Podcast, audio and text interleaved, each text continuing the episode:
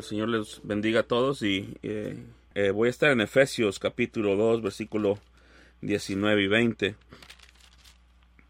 Eh, dice la palabra del Señor así, así que ya no sois extranjeros ni advenedizos, sino conciudadanos de los santos y miembros de la familia de Dios, edificados sobre el fundamento de los apóstoles y profetas, siendo la principal piedra del ángulo Jesucristo mismo, en quien todo el edificio bien coordinado va creciendo para ser un templo santo en el Señor, en quien vosotros también sois juntamente edificados para morada de Dios en el Espíritu.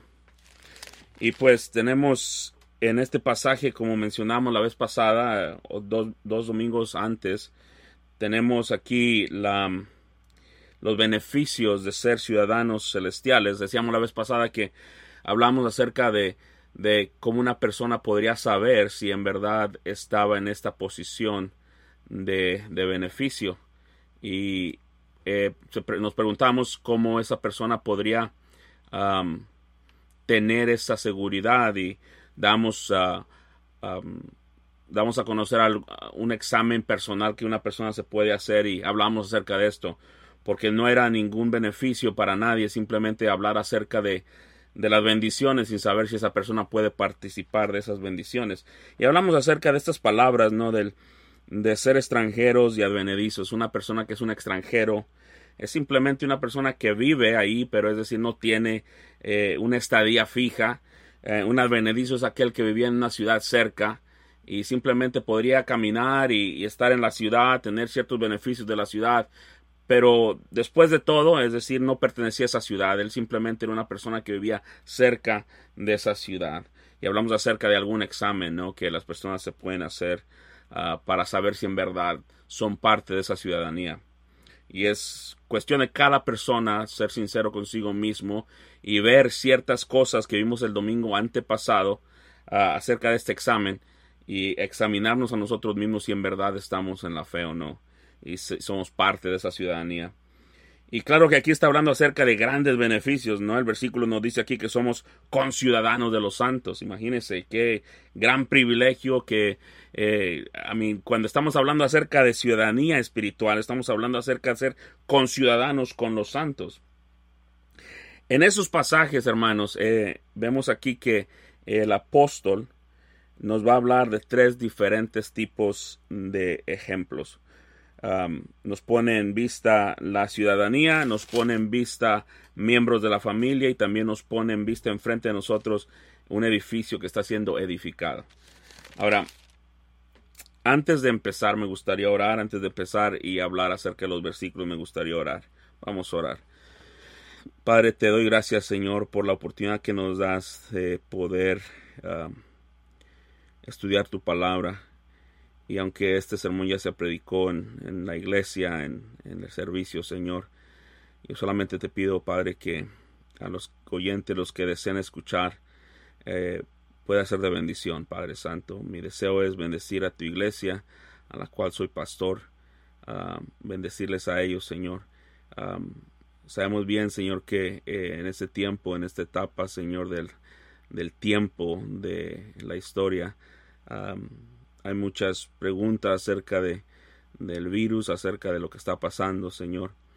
Ah, Padre, te pedimos, Señor, que podamos confiar en ti, que podamos ah, hacer lo que uno puede hacer, pero a la misma vez confiar en ti, ser, ser obedientes a ti, Señor, en esto. Y te pido, Padre Santo, por aquellos que están enfermos, por aquellos, Señor, que están contagiados, que tienen esto y se están recuperando, están en, en un tiempo de ah, pues ah, simplemente no viendo a ninguna persona, están ah, apartados, Señor, tratando de, no contagiar a nadie.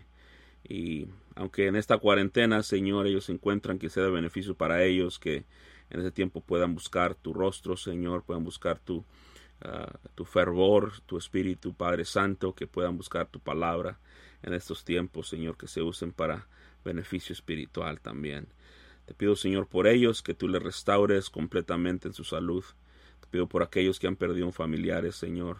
Eh, te pido, Señor, que tú seas el consuelo, que tú uses, Señor, estos tiempos, Señor, para traer a tu reino mucha gente, Señor, sabiendo bien que lo que dice Santiago capítulo 4 eh, verso 14, que es verdad, somos simplemente, estamos aquí por un tiempo, Señor, un tiempo muy corto, no sabemos ni cuándo vamos a, a salir de aquí, cuándo vamos a morir, pero esto es verdad, la eternidad nos, nos espera y estas verdades, Señor, de tu palabra, de tu evangelio son verdad para todo aquel que cree, para todo aquel que recibe el, el gran regalo que se encuentra en tu Hijo Jesucristo de perdón de pecados, Señor.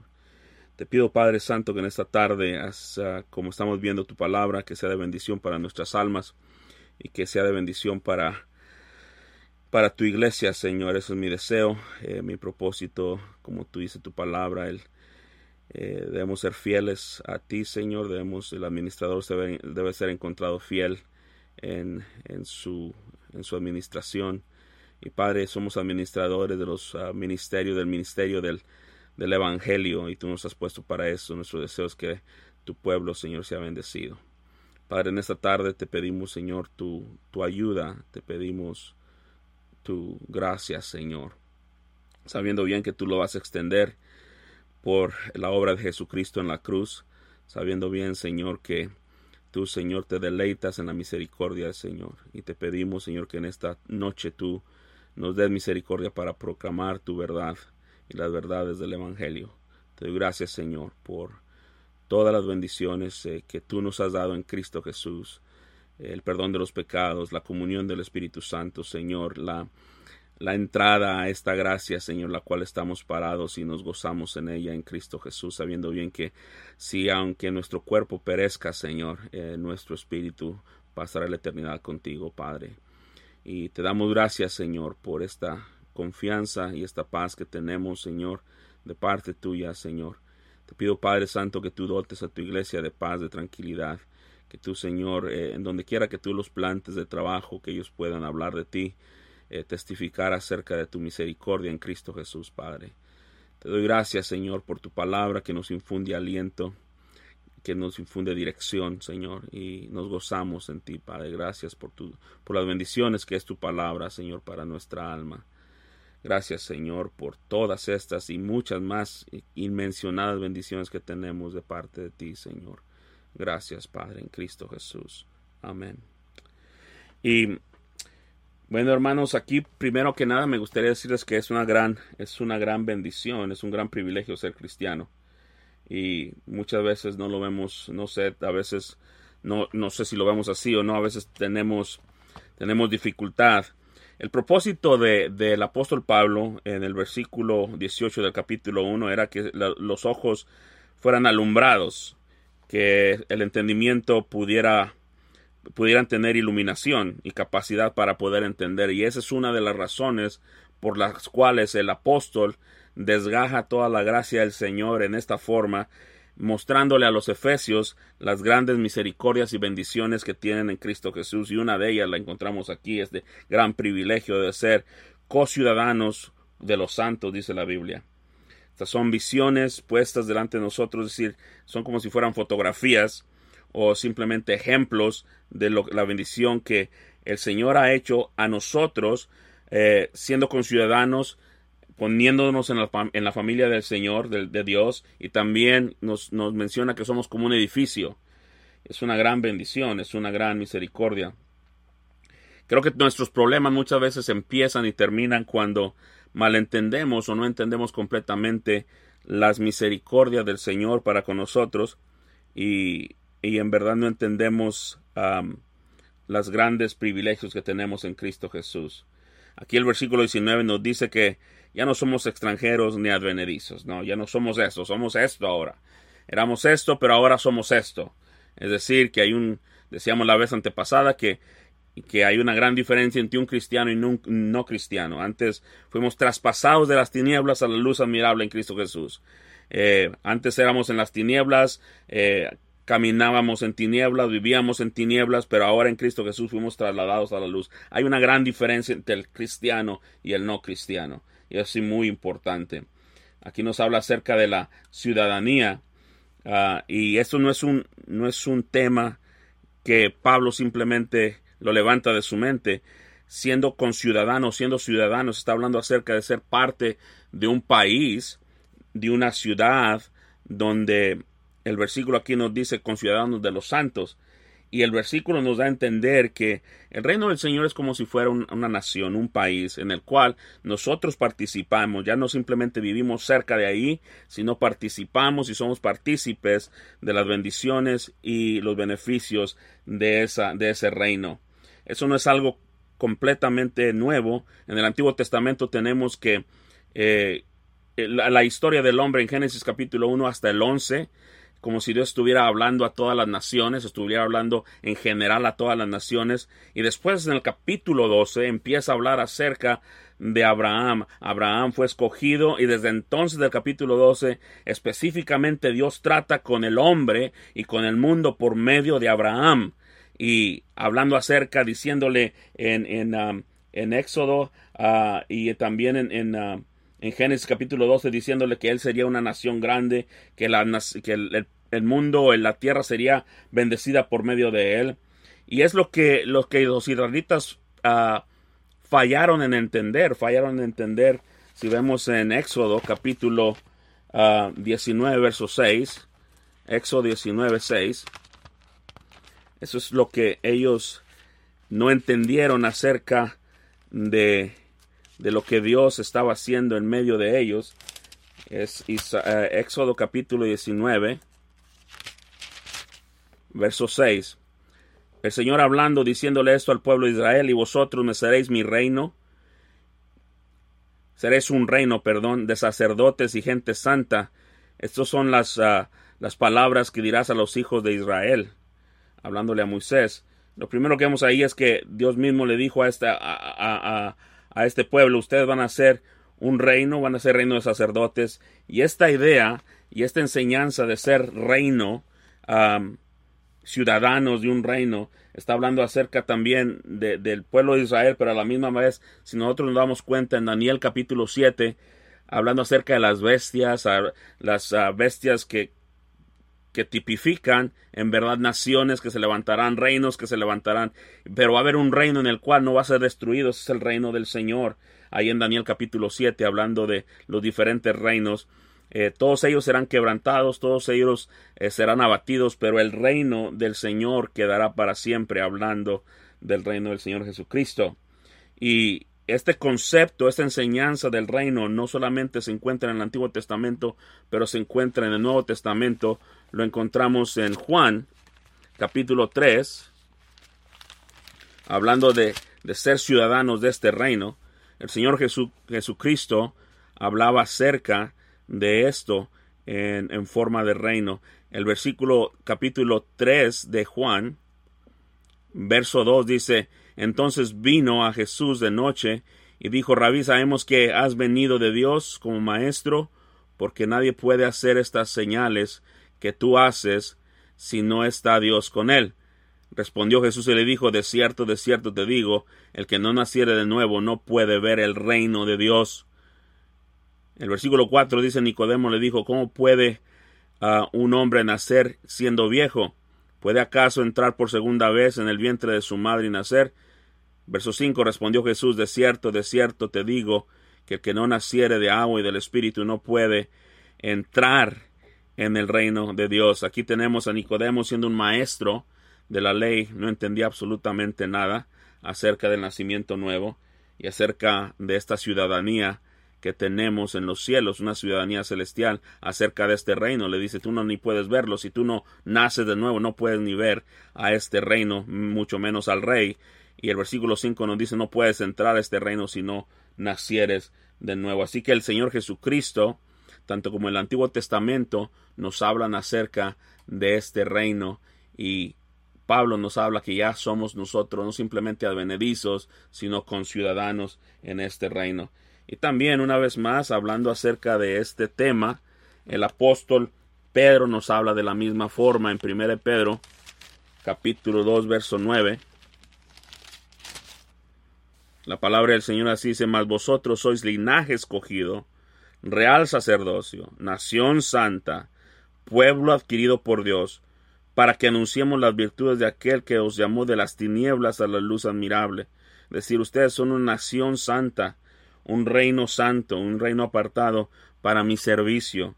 Es el propósito de la santificación del Espíritu, como se santificaba en el Antiguo Testamento, se apartaban los utensilios comunes para un, para un trabajo especial, el cual era servicio para el servicio del Señor, y es lo mismo que pasa con todos los cristianos, con aquellos que han nacido de nuevo, son apartados para ese ministerio especial que el Señor nos ha dado por medio de la santificación del Espíritu Santo. Y aquí Pedro habla acerca de esto. Y el, el, el apóstol en Efesios nos dice, ustedes son parte de, esta, de este reinado, de este reino. Son parte de este reino. Y lo primero que podemos entender acerca de este reino, hermanos, es que hay una separación. Cuando se habla acerca de un reino, eh, de una nación, por ejemplo, tenemos Estados Unidos, ¿no? Estados Unidos, eh, la diferencia que marca la entrada a Estados Unidos o la entrada a otro país es el río Bravo y ahí está, es una, es una marca eh, de, un, de, un, río y tenemos que entrar por el, por el punto de entrada, ¿no? Y Enemías, en el tiempo de Enemías, el trabajo de Enemías era eh, construir en ese reino que se había establecido, en ese pueblo, que se, esa nación, eh, establecer eh, perímetros, es decir, ellos era, el, el, ministerio de Enemías era poner un vallado, un muro alrededor de la ciudad, ¿Y qué dice esto? Esto principalmente que hay una separación, es decir, cuando una persona viene a ser ciudadana de este país, hay una separación del otro país donde estaba esta persona y ahora viene a ser participar a ser ciudadano de este país, hablando acerca del pueblo espiritual del Señor. Y Nemías nos lo muestra, eh, mostrando y poniendo este muro alrededor de la ciudad de Jerusalén. Y es simplemente eran perímetros, perímetros que daban a entender a las personas que estaban fuera, daban a entender y decían, no más, hasta aquí puedes entrar y sin permiso no puedes vivir dentro de aquí. Tienes que tener cierto permiso para poder entrar. Y los que vivían de adentro, es decir, nosotros somos, no somos de allá, somos de aquí. Y esa es la idea. La idea, cuando se habla acerca de ciudadanía, se está hablando acerca de tener uh, parte de, esta, de este reino del Señor hay una diferencia, hay una separación, hay un perímetro en el cual Dios lo ha puesto y el cristiano ha sido separado por medio del Espíritu Santo en, la santificación que el Espíritu Santo hace en la vida de las personas por medio de la regeneración. En, en, en Romanos capítulo 1, verso 1, Romanos 1, 1, el apóstol dice esto, Pablo, siervo de Jesucristo, llamado a ser apóstol, apartado para el Evangelio de Dios. Y, en verdad, eh, si hay hermanos, si hay pastores que son apartados para este ministerio de, del Evangelio, pero todo el cristiano es separado. Es decir, todo el cristiano ha sido santificado. Todo el cristiano es conciudadano de los santos. Cuando se habla acerca de la ciudadanía del reino, estamos hablando acerca de aquellos que han sido separados. Y por conclusión podemos decir que lo primero que tiene que ver acerca de esta ciudadanía es una separación. Ya no pertenecemos a este país, a aquel país, al país de, de las tinieblas, pertenecemos al país de la luz que es el Señor Jesucristo. Por segundo, hermanos, hablando acerca de esta ciudadanía, eh, se, se, habla también acerca de una alianza. Cuando una persona es ciudadana, viene a, a, dar su alianza a cierto país. Cuando yo me hice ciudadano, tuve, tuve yo que negar toda, toda, toda alianza a cualquier país foráneo. Y lo que, lo que hice yo es simplemente jurar que mi alianza estaba con este país. Y es lo mismo que pasa aquí cuando uno es ciudadano de cierto reino, uno viene a, dar alianza al rey, a la autoridad, a la, a, la, a la ley de ese país, a la forma de vivir de ese país, a la cabeza que es el presidente o la persona que está al frente. Y, y la verdad estamos nosotros siendo partícipes y dando nuestra alianza a ese rey y a todo lo que esa nación se eh, representa. Y es lo mismo aquí en el reino espiritual. Nosotros hemos doblegado nuestras rodillas delante del Rey Jesucristo. Hemos dado nuestra alianza a Él y nuestra alianza pertenece solamente a Él eh, a su ley, a, la forma de vivir. Hemos tomado nosotros la cruz que el Señor nos dice día tras día y hemos nosotros doblegado nuestra alianza a esta nación y a este rey. Así que cuando hablamos acerca de ciudadanía, estamos hablando acerca de alianza. Mi pregunta es, ¿tú dónde estás? ¿Tú en qué alianza tú te encuentras? ¿Te encuentras en la alianza de las tinieblas o en la alianza por la gracia del Señor bajo el Rey de Reyes y Señor de Señores, que es el Señor Jesucristo? Porque el apóstol dice, nosotros somos conciudadanos, no somos advenedizos, no somos extranjeros, somos conciudadanos. Y hay una separación y hay una alianza. Y cuando se habla acerca de una, de una ah, nación o de un reino, se está hablando también acerca de un interés común. Todos los cristianos, hermanos, donde quieran que estén, tienen un interés común. Tienen un interés común, desean que su Señor sea glorificado, que sus vidas reflejen a, este reino y este es un, es un interés común, es un interés que todos tenemos. Deseamos que las personas conozcan al Señor Jesucristo, que sepan de su, de su gran perdón en la cruz. Y todos tenemos ese interés común. Así que la Biblia nos habla acerca de esta ciudadanía y todo ciudadano y conciudadano tiene un interés común por esa nación. El otro puede decir que hay un, hay una, hay una, hay un principio interior. Cuando estamos hablando acerca de la, de la iglesia, no estamos hablando acerca de ser miembros de una iglesia. Eh, a veces eh, nos, ah, nos, ponemos mucho ahí en la membresía de una iglesia exterior.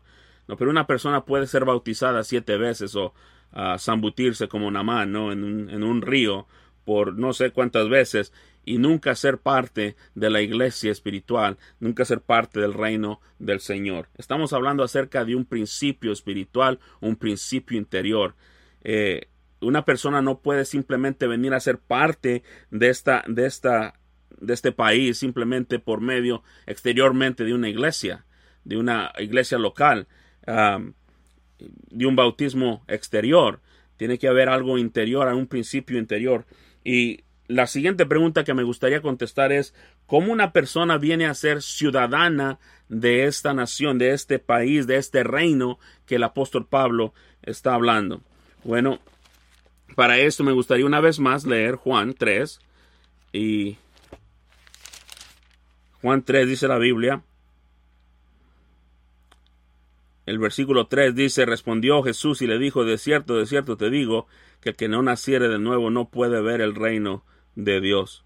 No, no lo puede ver, no lo puede ver. Tienes que nacer de nuevo. Tiene que haber una, un principio interior, no exterior. Eh, eh, la gente, eh, cuando a veces salgo a testificar y, a tocar puertas. Muchas veces la gente me dice, no, mi membresía, yo soy, yo soy cristiano porque mi membresía está en la iglesia bautista o en aquel lugar o me bauticé en aquel lugar. Estamos hablando de cosas interiores. La pregunta es, ¿tú has nacido de nuevo? Verso 5, de cierto, de cierto te digo, el que no naciere de agua y del Espíritu no puede ver o entrar en el reino de Dios. Verso 6, lo que es nacido de la carne, carne es, lo que es nacido del Espíritu, Espíritu es. Y así es, hermanos. Eh, ese es un principio interior. Un pastor puede ser miembro de una iglesia, un diácono puede ser miembro de una iglesia, puede, eh, multitud de gentes puede ser miembro de una iglesia. Pero si esas personas no han nacido del agua y del espíritu, esas personas no tienen ciudadanía espiritual en el reino del Señor. Pueden ser parte de la iglesia visible local de ahí, de donde ellos viven, pero si esas personas no han nacido de nuevo, no han nacido espiritualmente, no, han, no son partícipes de, este, de esta ciudadanía. Pablo lo menciona de esta forma, y me gustaría que lo veamos esto en... Ah, en Hechos capítulo 22, versículo 28.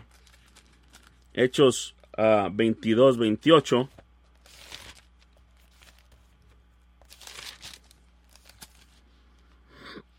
Dice la palabra del Señor. Pablo hablando aquí con una tribuno. Respondió el tribuno, yo con gran suma adquirí esta ciudadanía. Entonces Pablo dijo, pero yo lo soy de nacimiento, dice. Es decir, Pablo no lo compró. Él lo había comprado, ¿no? Él lo había comprado la ciudadanía a gran precio, ¿no? La ciudadanía romana. Pero Pablo dice, yo no lo compré, yo nací, yo fui, yo fui nacido como romano, yo tengo la ciudadanía romana por nacimiento, y así es en todo cristiano. Todo cristiano, como dice el Señor Jesucristo, si son partícipes de esa ciudadanía, la necesidad de nacer, el requerimiento es un nacimiento nuevo, hermanos. Y no hay ciudadanía espiritual sin este nuevo nacimiento. Es completamente una persona puede ser, como les mencionaba, diácono, puede ser pastor, quien sea quien fuera, puede ser líder de la denominación, no importa. Si esa persona no ha nacido de nuevo, nacido del agua y del espíritu, no puede entrar ni es partícipe de esta ciudadanía en el reino de los cielos. Así que es tajante, es separador eso, e, e, esa doctrina, pero es verdad. Y hermanos, eh, la verdad es que hay muchas eh, iglesias físicas que están llenas de personas, pero la pregunta es, ¿acaso esas personas han nacido de nuevo, han nacido del agua y del espíritu? No sé, cada una de esas personas deben de contestar esto, pero me lamento muchas veces que no es así, no es así. Hermanos, este, entonces nos preguntaríamos, pues ¿dónde está? ¿Dónde está esta iglesia? ¿Dónde está esta iglesia que el Señor fundó? Déjame mostrarte lo que la enseñanza del Señor Jesucristo. En Lucas capítulo 17, Lucas 17, 37. Lucas 17, 37, lo que la palabra del Señor nos dice así. El Señor mismo hablando acerca, eh, preguntaban la gente, ¿dónde va a ser esto? ¿Dónde va a ser esto? El versículo 37 dice, y respondieron, le dijeron, ¿dónde, Señor? Y él les dijo, donde tuviera el cuerpo, ahí se juntarán también las águilas. En, en California edifican unos, unas, ah, unas plataformas muy arriba de los árboles y lo que hacen las personas que trabajan para el Estado y trabajan para, para, la forestía de ahí, ellos lo que hacen suben arriba y empiezan a mirar a ver dónde hay, dónde hay humo. Y el punto de ver el humo es para ver dónde está el fuego. Es lo mismo. ¿Dónde está la iglesia esta de que estamos hablando? ¿Dónde está el reino del Señor? ¿Dónde yace el reino de Dios? ¿Dónde, dónde está el reino del Señor? Bueno, el versículo nos da a entender aquí, donde estuviera el cuerpo, ahí también se juntarán las águilas. Sabe bien que el cuerpo está hablando acerca del Señor Jesucristo, las águilas está viendo todos aquellos que vienen a comer del cuerpo, es decir, lo principal de la iglesia y aquellos que se reúnen. Tú quieres ver dónde está la iglesia, quieres saber dónde está la iglesia de Jesucristo. No puede ser simplemente física, es una iglesia espiritual donde se encuentran dos o tres congregados ahí comiendo del Señor, eh, eh, satisfaciendo ah, su, espíritu en, el, en, la, en, la, persona del Señor Jesucristo. Ahí está, ahí es donde están, ahí donde está el cuerpo, ahí van a estar las águilas. Es decir, las personas se van a reunir con ese propósito. Eh, no importa si se reúnan debajo de un árbol o debajo de, de una casa, no sé, donde sea en una cueva, no importa pero si el propósito es de comer eh, del cuerpo del Señor, de satisfacer sus vidas, de la bendición que Jesucristo ha dado, esa es la iglesia. La iglesia está ahí. Eh, será muy grande, será pequeña, no importa, pero si esas personas están comiendo, comiendo espiritualmente del Señor Jesucristo, ahí es donde está la iglesia. Y esto es, esto es completamente bíblico. El Señor no lo, no lo dice, el Señor no lo enseña. Eh, el Señor Jesucristo mencionaba que el reino de los cielos no es como eh, el reino el reino humano y esto se encuentra en Juan capítulo 18 Juan 18 versículo 36 Respondió Jesús, dijo, mi reino no es de este mundo. Si mi reino fuera de este mundo, mis servidores pelearían para que yo no fuera entregado a los judíos, pero mi reino no es de aquí. Ya ve. Tres veces les dice, mi reino no es así, mi reino no es este, mi reino no es así. Y el Señor les dice, mi reino no es un, reino común. No pensemos del reino del Señor como un reino común. Los grandes privilegios de esta ciudadanía, hermanos, principalmente tienen que ver con su rey. Algunas personas se jactan de vivir en, no sé, en cierto país, ¿no? No en nuestro país o ser mexicanos. No es que yo soy mexicano y somos, este, tenemos una, una jerarquía, una jactancia de venimos los aztecas y etcétera, etcétera. No, los, eh, los estadounidenses venimos, eh, no sé, de los ah, pioneros o no sé de dónde, ¿verdad? Cosas así. Y a lo mejor también una jactancia acerca de las personas que en su país ellos han ha nacido, por ejemplo, no sé, algunas personas se jactan, no tenemos a este poeta en nuestro país y, se jactan de eso. Pero hermanos, el reino del Señor, uno se jacta en Cristo.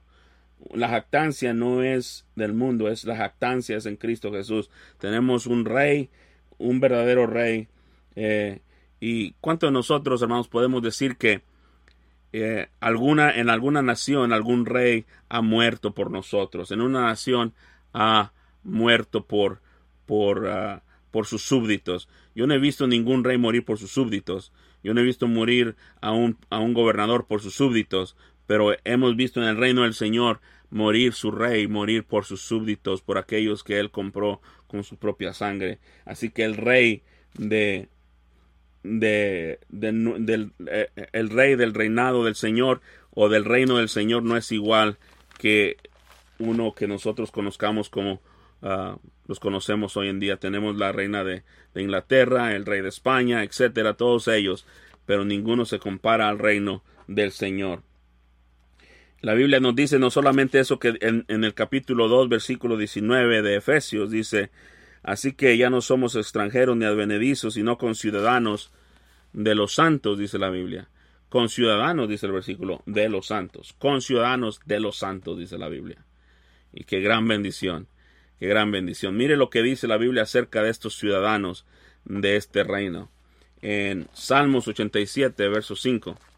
Salmos 87, verso 5. Dice la palabra del Señor en Salmos 87, verso 5.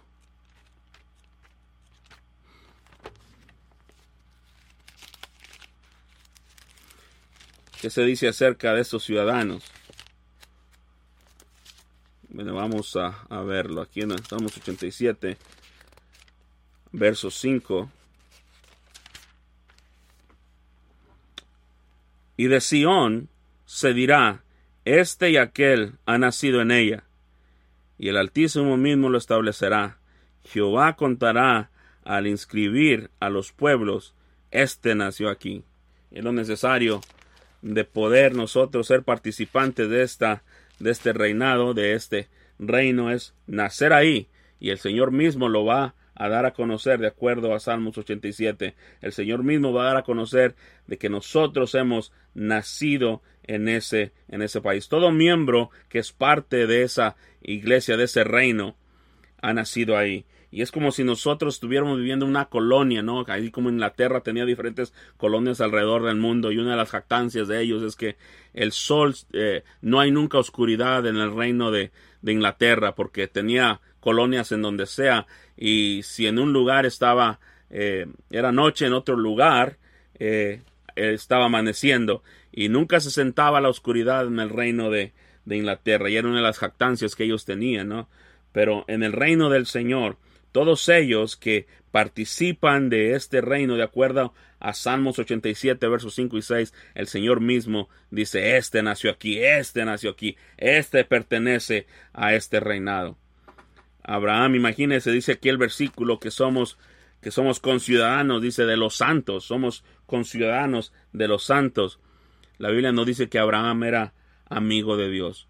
Tener el mismo estatus que Abraham tenía Imagínese, tener la misma bendición de estatus que Abraham tenía, tener la conciudadanía con Abraham, eh, con Josué, con Moisés, con todos ellos, somos conciudadanos con ellos.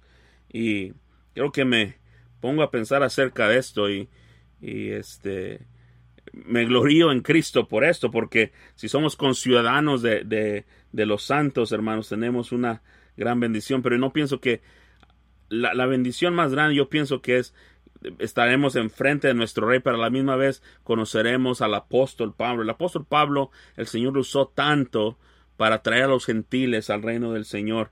Y creo que hay un cierto orgullo, eh, no sé si es espiritual o no, pero de, de ser conciudadano con Pablo también, con los, uh, los antiguos santos que Dios los usó para para bendición de su iglesia, John Knox, que murió um, en la hoguera, no quemado por traducir la Biblia, eh, Jonathan Edwards, que fue usado por, por el Señor para, para traer un avivamiento en Estados Unidos, Calvino, todos ellos, y, y este, pero el versículo dice que somos miembros o conciudadanos de los santos, miembros de la familia de Dios. También tenemos en Hebreos capítulo 12, Hebreos 12,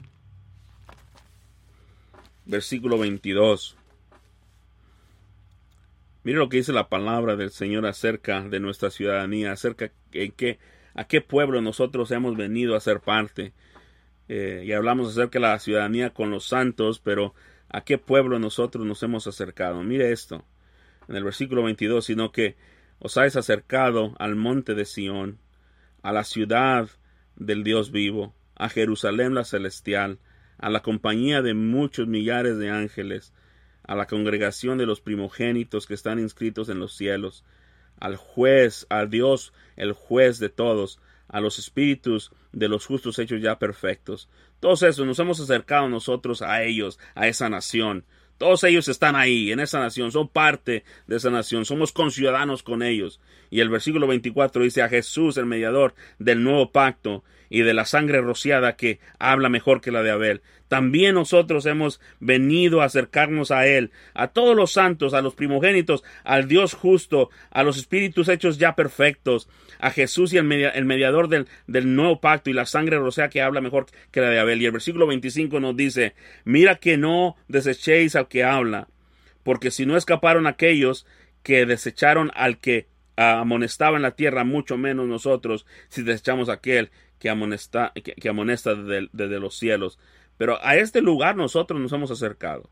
Nos hemos acercado a Sión, la Sión celestial, a la ciudad del Dios vivo de Jerusalén celestial, a la compañía de millares de ángeles, a la congregación de los primogénitos. Y hermanos, es en verdad un privilegio ser cristiano. Tenemos esta ciudadanía, ya no somos extranjeros ni advenedizos, somos conciudadanos de los santos. Y podemos ver aquí la gran bendición que nosotros tenemos. Y lo que hace Pablo en los versículos que estamos leyendo y los capítulos anteriores, capítulo 1, capítulo 2, capítulo 3, habla acerca de esta gran bendición que tenemos en Cristo Jesús, porque está dando en verdad a conocer todas las bendiciones que nosotros tenemos en Él. Y eventualmente en los siguientes versículos nos va a dar la responsabilidad, la gran responsabilidad que nosotros tenemos en luz de los grandes, los grandes privilegios que tenemos en Cristo Jesús. Y Debemos de vivir conforme a nuestros privilegios, ¿no? Al que se les ha dado mucho se le requiere mucho. Y hermanos, eh, podemos ver aquí que es una gran bendición, un gran privilegio ser ciudadano, conciudadano y ser parte de esta nación, de este reino celestial eh, en Cristo Jesús. Ojalá que este, este sermón, este estudio, haya sido de bendición para su alma. Ese es mi deseo. Y les pido, hermanos, que oren por nosotros, oren por mí, oren por su pastor. les pido en el Señor que lo hagan. Ah, yo sé que todos están pasando por dificultades, eh, tanta, tanto, muchas veces decimos que no es temor, pero sí en verdad es temor. A la gente tiene mucho temor acerca de todo esto y este, muchas de las veces eh, nuestro temor nos controla. Ojalá que no seamos controlados por el temor, pero que el Espíritu Santo nos controle, hermanos. Que el Señor nos ayude, que el Señor les bendiga, que el Señor les uh, conforte aquellos que han tenido dificultades, problemas, personas que han muerto y que el Señor nos ayude en esta en estos tiempos, hermanos, a que usemos estos tiempos. Yo sé que son tiempos de mucha dificultad, pero hermanos, eh, el Señor está en control de todas las cosas. Eh, tenemos, Él nos tiene en sus manos y, y la verdad, hermanos, no debemos de temer. Eh, debemos de temerle al Señor, a nuestro Señor, pero un amor santo, pero no un temor que simplemente nos aterroriza y, y completamente nos paraliza. hermanos, que el Señor les bendiga, voy a orar y vamos a ser despedidos. Padre, yo te doy gracias, Señor, por tu palabra porque es tan clara acerca de esa ciudadanía que tenemos, Señor. Qué gran privilegio. Ya no somos extranjeros ni advenedizos, sino conciudadanos de los santos en este gran reino tuyo, Señor, que tú estableciste eh, en Cristo. Y para poder ser parte hay que nacer de nuevo. Eh, como dijo Pablo, yo de nacimiento, como dice Salmo 87, estos nacieron aquí. Y Padre, te doy gracias, Señor, por porque por tu gracia, Señor. Tú nos, tú nos engendraste en el Espíritu, tú nos diste vida cuando estábamos muertos, Señor. Y fuimos engendrados en ti, Señor, y te doy gracias por todo esto. Bendecimos tu nombre, Señor. Te doy gracias por las personas que pudieron ver este, este video, que sean de bendiciones para su vida, Señor. Bendice a, a tu iglesia, a la iglesia Cristo de la Roca, Señor, a los hermanos, a las personas que están enfermas, Señor. Ayúdales, guárdales. Te pido todo esto, Señor. Y te doy gracias, bendigo tu nombre, porque ya has escuchado las bendiciones que de antemano y antes, Señor, te hemos pedido. Padre, reconocemos, Señor, que nuestra, nuestra ah, límite, Padre, nuestra inhabilidad eh, nuestra incapacidad delante de ti, pero Señor, sabemos bien que tú eres poderoso, Señor, para añadir todo lo necesario, que todo aquello, Señor, que se nos olvida cuando estamos hablando de un versículo, tú puedes añadir al corazón de las personas y a la mente de cada uno de ellos, Señor. Confiamos en ti y te damos gracias y nos gloriamos en Cristo. Por su nombre oramos. Amén. Mis hermanos, que el Señor les bendiga ricamente.